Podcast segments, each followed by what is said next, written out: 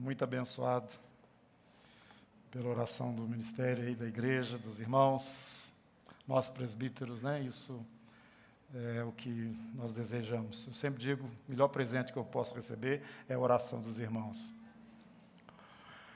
E eu tenho certeza, repito isso, tenho dito isso várias vezes, que eu vou ter que dividir meu galardão com muita gente no céu. A razão de eu estar ainda onde estou e fazendo o que eu estou fazendo é porque tem gente orando. Muito obrigado, irmãos. Pode ficar quietinho aí que no dia de Cristo você vai pegar a sua parte. Viu? Mas não deixa de interceder por nós, não, porque sem essa intercessão a gente não tem jeito de ficar em pé, não. Foi isso que Paulo fala. Vamos abrir lá em Efésios? Efésios, vamos caminhar na Bíblia.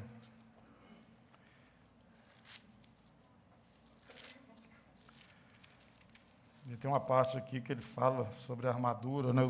A gente gosta muito dessa parte, mas é bom continuar um pouquinho.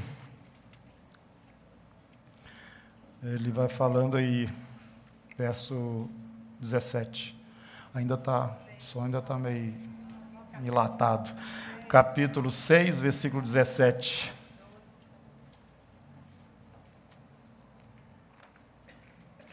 Tomai também o capacete da salvação e a espada do Espírito, que é a palavra de Deus, com toda oração e súplica, orando em todo o tempo no Espírito, e para isso vigiando com toda perseverança e súplica por todos os santos e também por mim, para que me seja dada no abrir da minha boca a palavra para com intrepidez fazer conhecido o mistério do Evangelho, pelo qual sou embaixador em cadeias, para que em Cristo eu seja ousado para falar como, como me cumpre fazê-lo. Isso está baseado na intercessão dos irmãos sobre sua vida. Então, eu queria dizer para vocês que eu percebo exatamente isso na minha vida também, e eu sei que na vida de todo obreiro de Deus, se ele não tiver por trás de si né, essa sustentação de intercessão e de oração, ele se desgasta e não consegue romper. Nós somos um corpo, nós somos organismo, nós não somos, somos organização. Tá? Nós pegamos um pouco de organização para sustentar o organismo, mas ela nunca pode superar o organismo e nem pode é, ser ela, ela por ela própria, né? para ela própria. Amém. Irmãos, eu estou sentindo necessidade de compartilhar com vocês hoje alguma coisa que já foi falada aqui, mas eu, eu acho que precisa ser completada. Porque às vezes eu digo coisas aqui que eu sei que são muito é, significativas para a nossa fé, mas eu percebo que nem todos estão percebendo isso na profundidade daquele assunto ou do tema que está sendo colocado. E como nós estamos vivendo hoje dias e vamos vi vivenciando cada vez mais essas dificuldades, o meu coração tem andado muito não ansioso, mas assim, muito desconfortável no que diz respeito à igreja de uma forma geral e principalmente aqui o ministério que o Senhor nos confiou. Irmãos, tem muitas vozes cruzando. Às vezes eu grito para o Senhor: Senhor, me ajuda, o que, é que nós vamos fazer? Se o irmão tal, a irmã tal, ou ficar escutando essas coisas que o pessoal está falando aqui nas redes sociais, escutando o que o pessoal está ministrando aqui no YouTube e não sei para onde mais, e, e no Instagram, para todo lugar. Como é, que ele, como é que vai ficar a cabeça desses irmãos? Isso me preocupa, irmãos. Eu fico olhando a palavra de Deus aqui e olhando para a igreja falo assim, será que os irmãos estão firmes? Será que estão entendendo? Porque hoje as coisas não estão vindo contrárias, vamos dizer, de um outro lugar, não, elas estão vindo é de gente que está com a Bíblia na mão.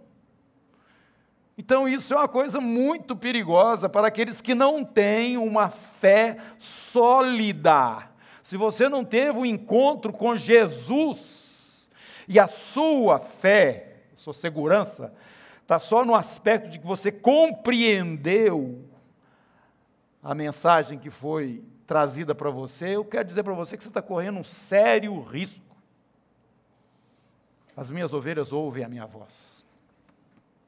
Se você não está ouvindo a voz de Jesus, se você não tem essa relação de intimidade, que é o que nós fazemos aqui na comunidade, nós queremos empurrar todo mundo para adorar o Senhor, para conhecer o Senhor, para ficar junto com o Senhor, para ter tempo com o Senhor, para ter vida íntima, pessoal, direta com o Senhor.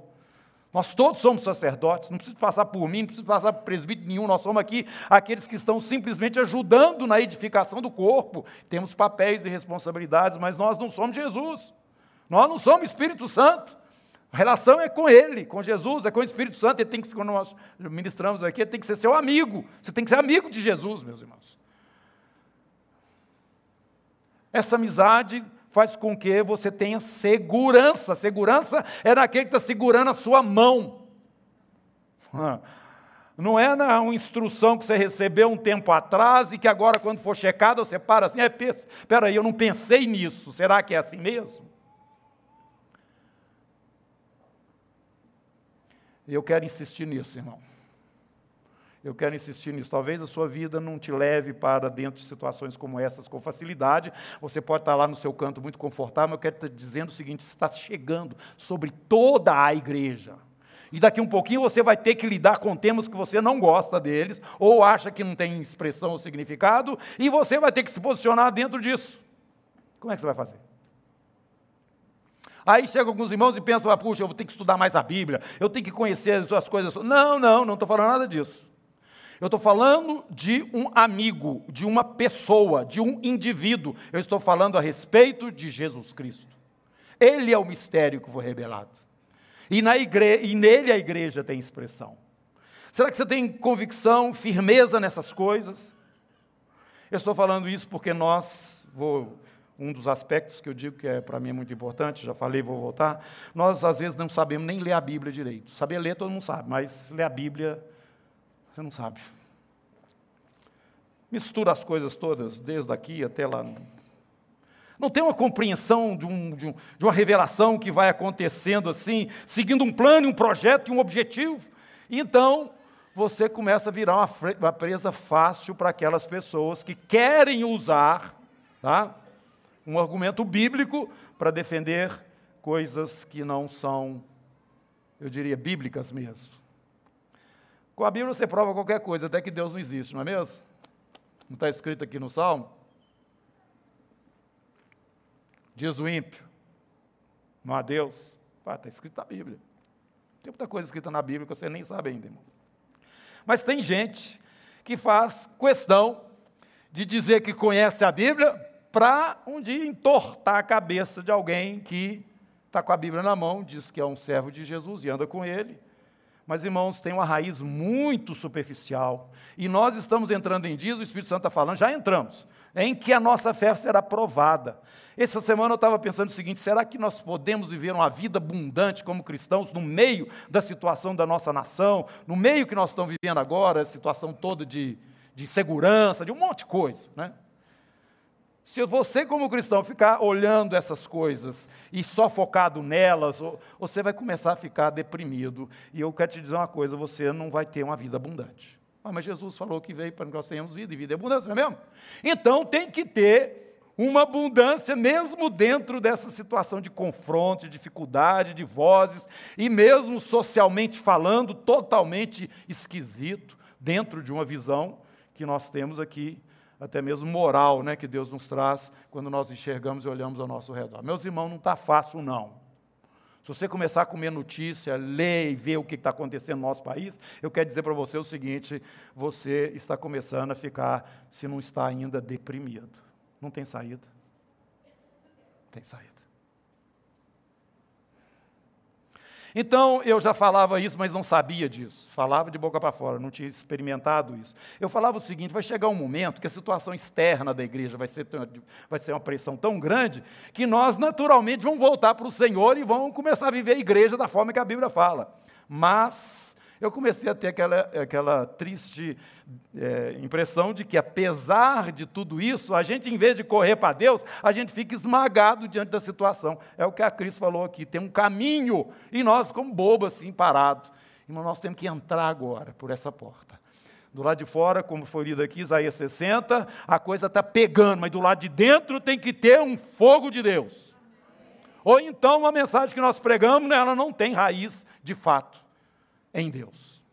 Tem que ter vida de Deus na vida de todo aquele que confessa Jesus como seu Senhor e seu Salvador.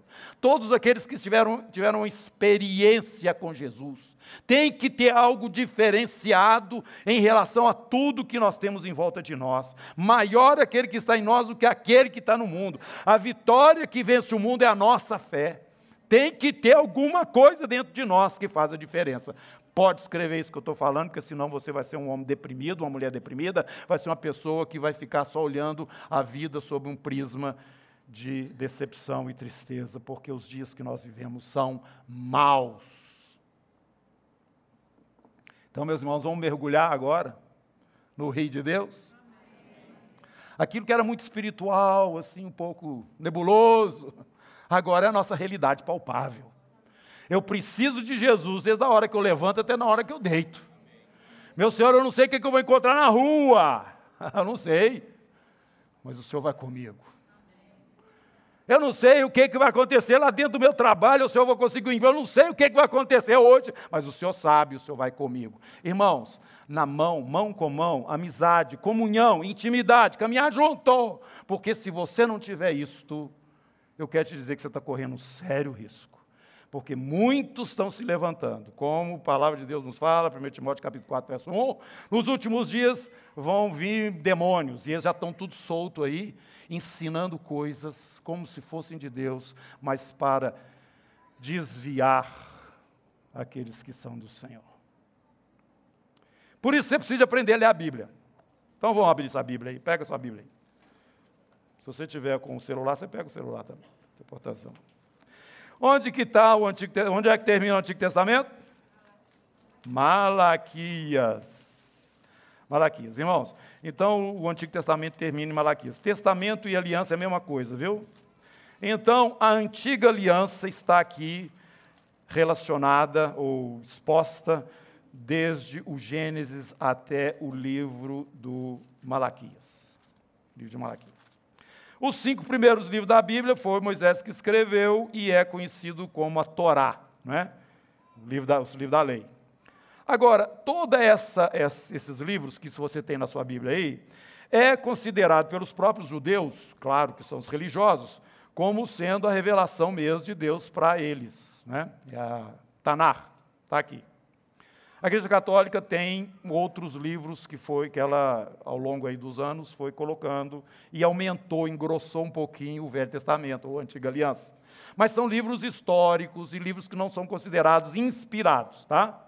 Por isso eles estão presentes, alguns no caso de Macabeus principalmente, os livros históricos, que juntam o antigo em termos de tempo, cronologia, com o, o Novo Testamento ou a Nova Aliança. Quer dizer, esse período é relatado no primeiro, segundo e terceiro Macabeus, que está na Igreja Católica, mas não está aqui porque não são considerados inspirados por Deus, apesar de serem livros históricos. Bom, isso é a antiga aliança, repita comigo, antiga aliança. Antigo é antigo, não é, irmãos? É o que estava lá para trás. Então viramos a página. Logo, nós encontramos aqui a nova aliança. No princípio da nova aliança aqui, nós vamos encontrar Mateus, Marcos, Lucas e João. Chamado o quê? O que, que é isso aí? Mateus, Marcos, Lucas e João. Os evangelhos. Os evangelhos tratam de quê? Vida e ministério de Jesus aqui na terra durante os seus três anos e meio, praticamente, foi só. Tem alguns relatos fora dessa data, mas assim, bem pincelado algumas pinceladas. Né? O que realmente é descrito aqui é o, esse período de três anos e meio, que Jesus começa o seu ministério ali, depois de batizado por João Batista, e os discípulos começam a segui-lo, ele escolhe os doze, e tem esse momento até que ele morre. Ele é crucificado, morto, mas ele ressurge dentre os mortos. Então, isso é narrado nos quatro evangelhos: Mateus, Marcos, Lucas e João. Eu pergunto aos irmãos: é, Mateus, Marcos, Lucas e João é nova aliança?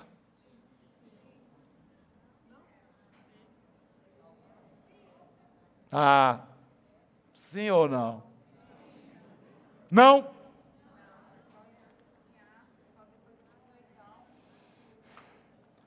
Mateus, Marcos e Lucas e João está dentro da antiga aliança. e com um pé dentro da nova aliança. Por que, que isso é importante, meus irmãos? Os dias que nós estamos vivendo vai te mostrar isso. Os dias que a igreja nasceu vai te mostrar isso. O que, que rolava lá naquele tempo e o que está começando a rolar hoje? Você precisa saber. Jesus não viveu na igreja, irmãos. E os evangelhos tratam a respeito da vida e ministério de Jesus. Jesus não viveu a igreja, não. Jesus mencionou a igreja. Mateus, capítulo 16, 18. Naquele momento que Jesus pergunta para a multidão lá, para multidão dos discípulos, quem que a multidão diz que eu sou? Aí eles falam, ah, Jeremias, ah, profeta. Aí Jesus, e vocês, quem que vocês dizem que eu sou? Aí Pedro fala para ele, tu és o Cristo, o Messias, que a nação de Israel espera. O prometido que todos nós esperamos, que toda mulher de Israel quer ser a mãe dele, que vem da tribo de Judá, que vem da descendência de Davi e vai ser rei sobre a nossa nação. E o reino dele vai ser maravilhoso, como os profetas disseram. Todas as nações da terra estarão debaixo do cetro dele. Israel será levantada como cabeça de todas as nações. De Sião sairá a lei para todas, todas as terras. Tu és o Messias que nós aguardamos. Mas não é só isso, não. Tu és o Filho de Deus. Oh, aí Jesus parou a história, né? Assim, Pedro, você não tinha capacidade, você não alcança isso. Foi o Espírito do meu Pai que te revelou isso. Igreja começa aí, ó. Começa a ter entendimento de igreja. E eu estou te dizendo o seguinte: que todos os que virem isso, que entenderem e perceberem isso que você acabou de declarar, esses fazem parte deste povo chamado igreja, eclésia, os que são tirados para fora. Mas Jesus, em todo o seu ministério, não viveu igreja, não. Ele viveu Messias de Israel. Ele viveu exatamente aquilo que os profetas disseram e todo o seu ministério, vai ler lá, João, você vai ver é o confronto dele com aquelas pessoas que não recebiam como tal e eles falavam, até, até quando você vai ficar aí, e oculto e escondendo? Fala logo, Jesus falou assim, eu já falei para vocês. Mas vocês não estão querendo me ouvir. Ele falou claramente. Vocês estão vindo atrás de mim aqui, é por causa do pão que eu multipliquei, não é por causa do que eu falei, não. Eles não queriam Jesus, eles entenderam Jesus, por isso que Jesus falava por parábolas, porque eles já tinham ouvido, entendido, mas endurecido o coração. Eles não queriam aquele, aquele Messias, isso nós não queremos, não. É bom que ele cura a gente, é bom que ele fala coisas muito bonitas, mas que eu vou realmente colocar a minha vida na dependência dele? Não. Veio para os seus, mas os seus não receberam. E quando Jesus enviou os seus discípulos de dois a dois, ele falou bem claro para eles: vocês só vão às ovelhas cativas da casa de Israel. Não tinha igreja, não, irmão. O evangelho que você prega hoje não é o evangelho que os doze pregaram aquele dia, não. O evangelho que eles pregavam naquele dia é o seguinte: toda a nossa expectação como nação já está presente, o rei está presente. É isso que Jesus pregava, era isso que o João Batista dizia.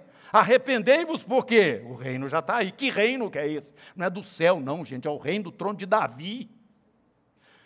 Jesus já está sentado à destra de Deus nas alturas, ele é o Senhor dos senhores, ele é o Filho do Deus vivo. Mas Israel estava esperando o filho de Davi,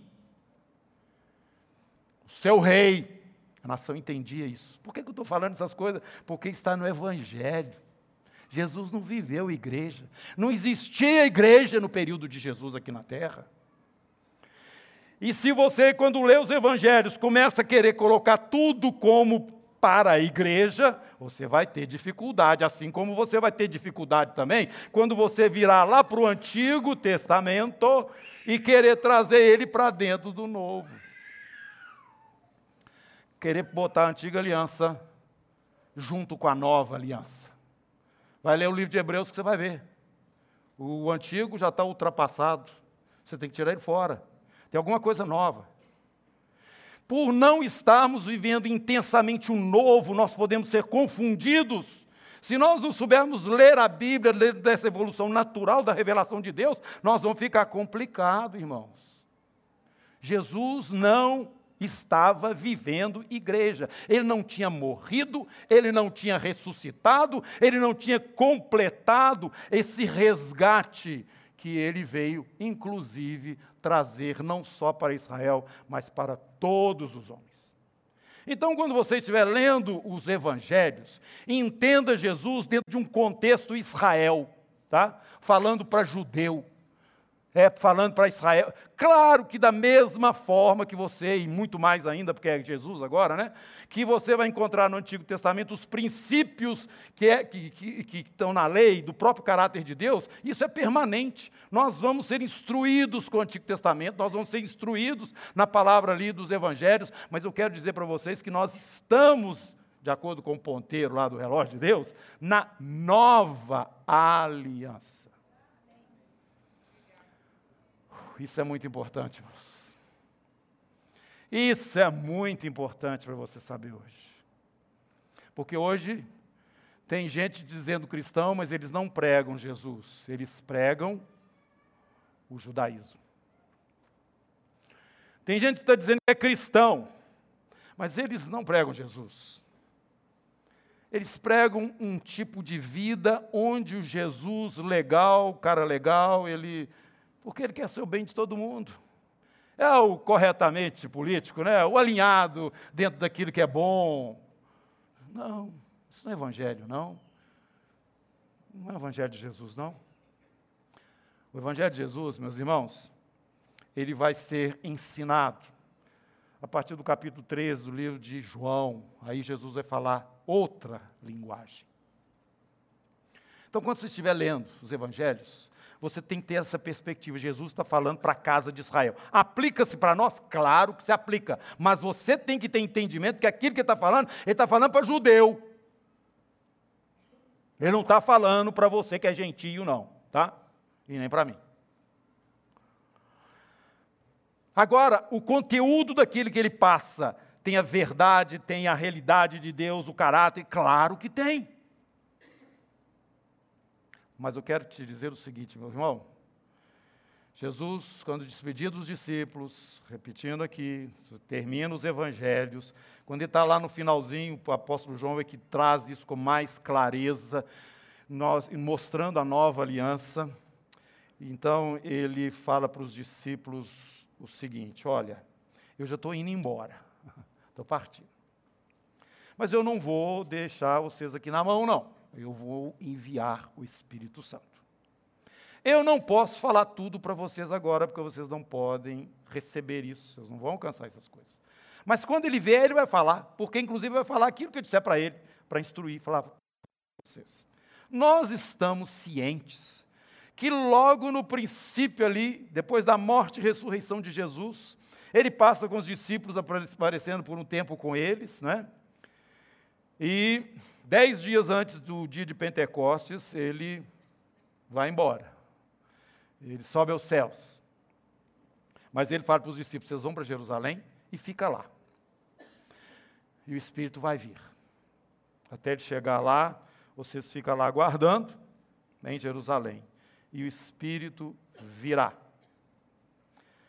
E, irmãos, dez dias depois, eles receberam então a pessoa do Espírito Santo veio sobre eles, enchendo-os, né? E nós sabemos o que acontece ali, está descrito no capítulo 2 do livro de Atos. Mas eu quero agora dizer para vocês, repetindo mais uma vez, irmãos, nós vivemos uma época que é, dentro da revelação bíblica, um mistério. Nós vivemos uma, um momento especial, ele vai acabar. Da mesma forma que ele teve um princípio, ele vai ter um fim. Nós estamos dentro de um espaço específico, especial, dentro do projeto e programa de Deus. Os discípulos, todos judeus, despedindo de Jesus, eles falam: Bom, agora vai começar o reino. Claro, claro que vai começar o reino. O reino de Davi. Tu és o filho de Davi, não é mesmo? Tu és o Messias prometido, não é mesmo? Então vai começar o reino. O Senhor vai se sentar no trono e vai pensar naquele, naquela ideia né, que a mãe de, de João, né, que é Tiago e João falou para Jesus: coloca um à sua direita, outro à sua esquerda.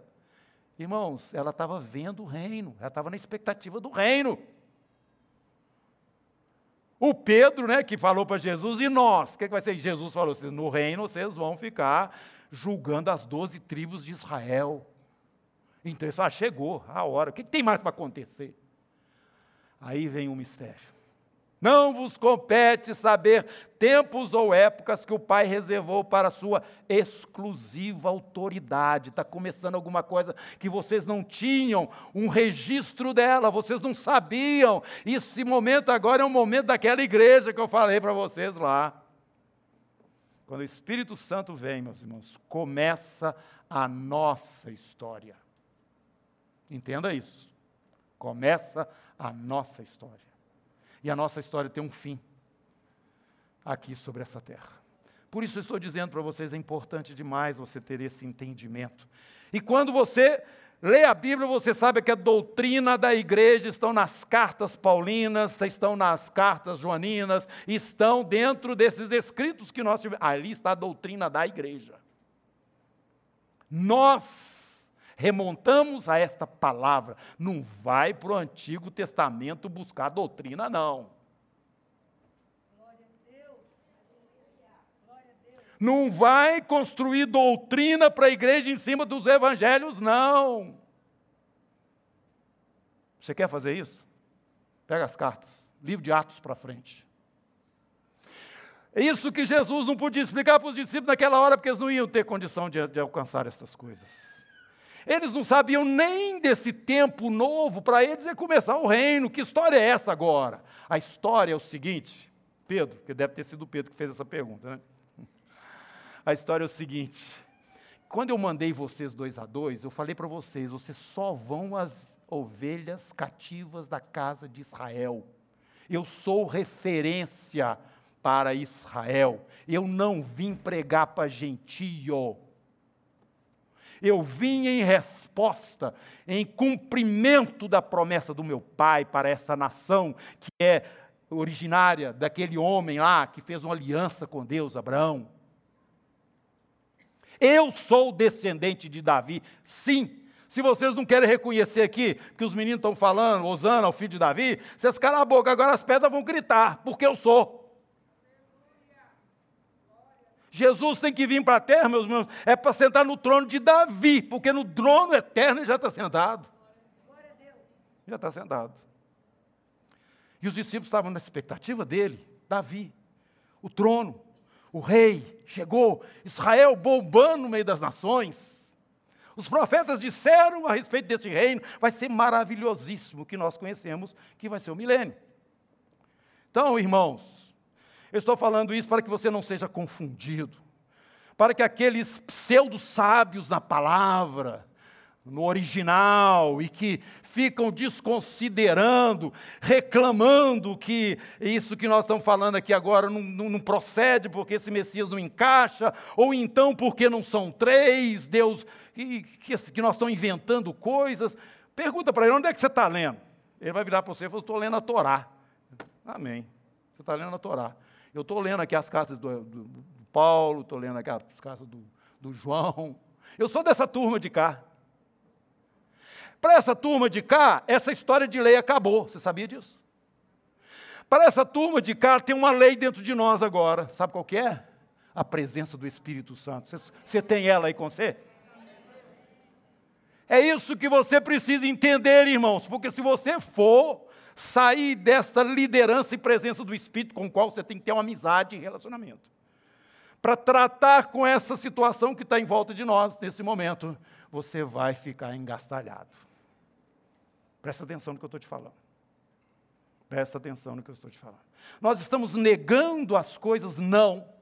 Não estamos negando nada do que o Senhor fez. Nós só estamos dizendo que existe uma sequência de revelação. Ou eu aceito Jesus não só como Messias de Israel, mas como Filho do Deus vivo, Deus encarnado entre os homens, ou então eu não sou cristão. Vai pregar outra coisa.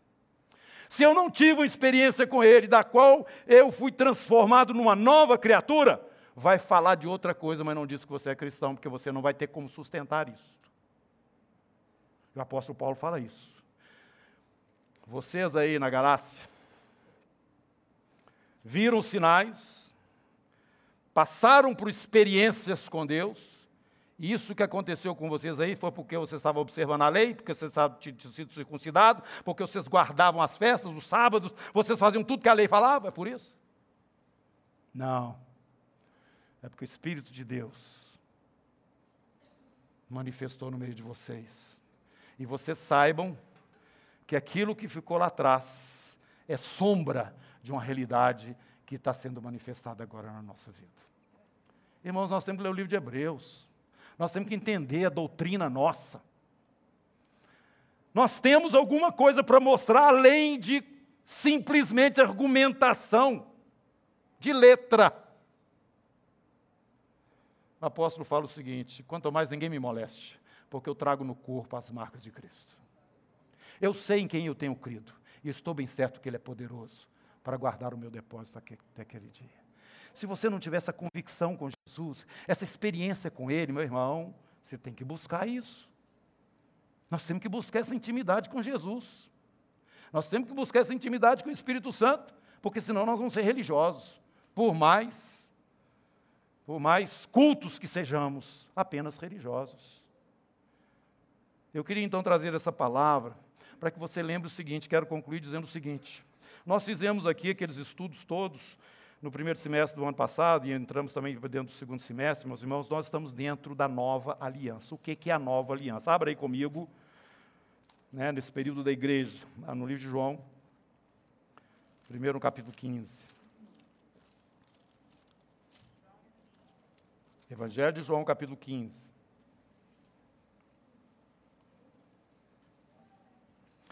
E eu quero que vocês é, guardem isso no coração, meus irmãos. A gente fala o seguinte: o, o resumo de tudo que está aqui atrás, em termos de lei, não é? A palavra de Deus, Jesus conversando, evangelho, está nos evangelhos. Jesus falando o seguinte: que os mais importantes é amar a Deus sobre todas as coisas e o próximo como a ti mesmo. É isso? Quando conversa lá com o escriba, você resume o Antigo Testamento dentro desses dois mandamentos, né? Mas existem vários mandamentos lá. Tudo pode ser resumido, mas Jesus está falando a respeito da antiga aliança. Agora, no capítulo 15, versículo 12, ele fala o seguinte: Mas eu tenho o meu mandamento. Você está em qual aliança? Na antiga ou na nova? Se você estiver na antiga, vai guardar os 10, os 613, tá bom? Agora, se você está na nova, só tem um. Eu falo dois aqui porque tem que entrar nele. O primeiro é crer em Jesus, que ele é o, que ele é o Filho de Deus mesmo. Esse aqui é o primeiro. O segundo, ele deixa claro. Capítulo 15, versículo 12.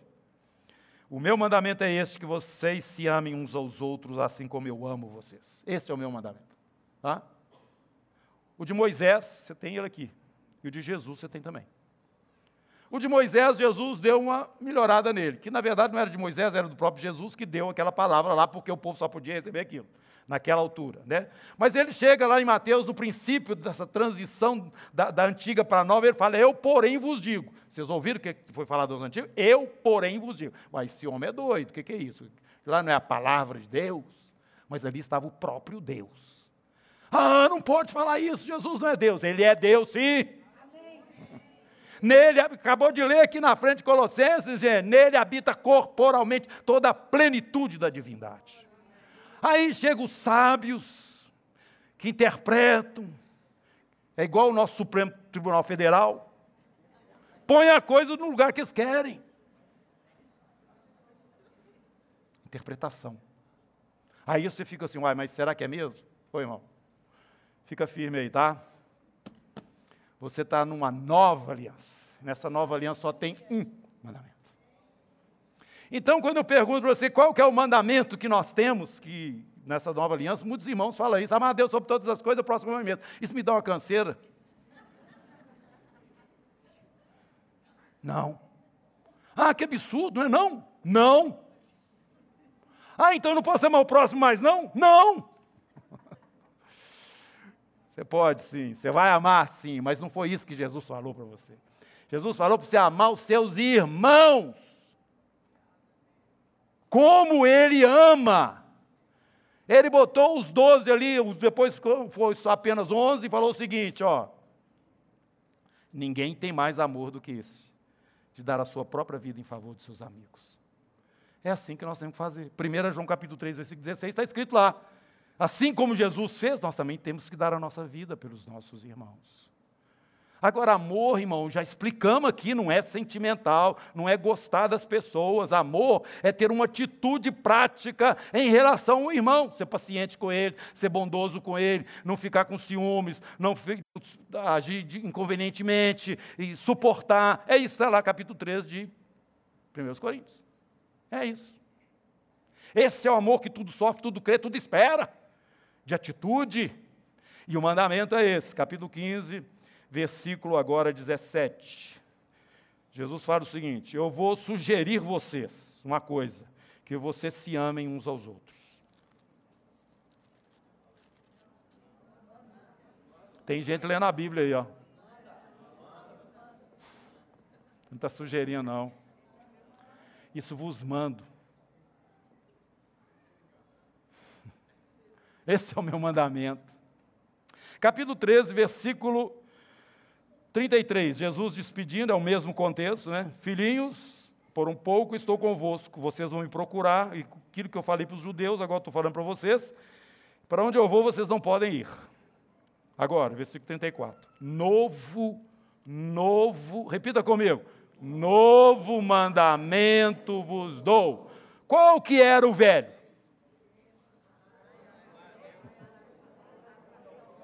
É, esse aí ficou lá para trás. Eu estou dando um novo para vocês agora. Novo mandamento vos dou. Que vos ameis uns aos outros, assim como eu amo vocês. Eu dou, eu vou dar minha vida daqui a pouquinho, eu estou lá na cruz. Que assim vocês façam também. E vão conhecer todos que vocês são meus discípulos, que vocês me seguem, porque eu vou dar um bonezinho para vocês, com um escudinho na frente, com o nome de Jesus. Vocês vão sair por aí, todo mundo vai saber que vocês são meus discípulos. Ou então uma camiseta. Uma placa no lugar onde vocês vão reunir. Nós seremos conhecidos como discípulos se praticarmos o mandamento. Esse ali segue a Jesus, porque olha como ele ama o irmão dele lá, da fé dele, da religião dele. Olha como é que eles, eles gostam uns dos outros. Impressionante. É assim que o discípulo é reconhecido, sabia? Está escrito na Bíblia, gente.